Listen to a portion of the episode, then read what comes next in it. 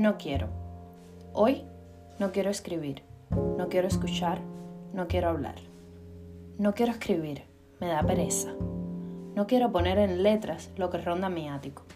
No quiero escribir sobre lo que hice ayer, lo que hago hoy o lo que quisiera hacer mañana. Escribir sobre lo que muchos saben no me motiva hoy. Mucho menos me da fuerza para levantarme de mi silla.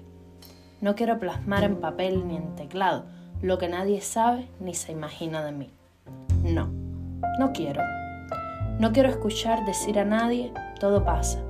El tiempo todo lo cura. No quiero escuchar eso de que cada rey en su trono y cada payaso en su circo.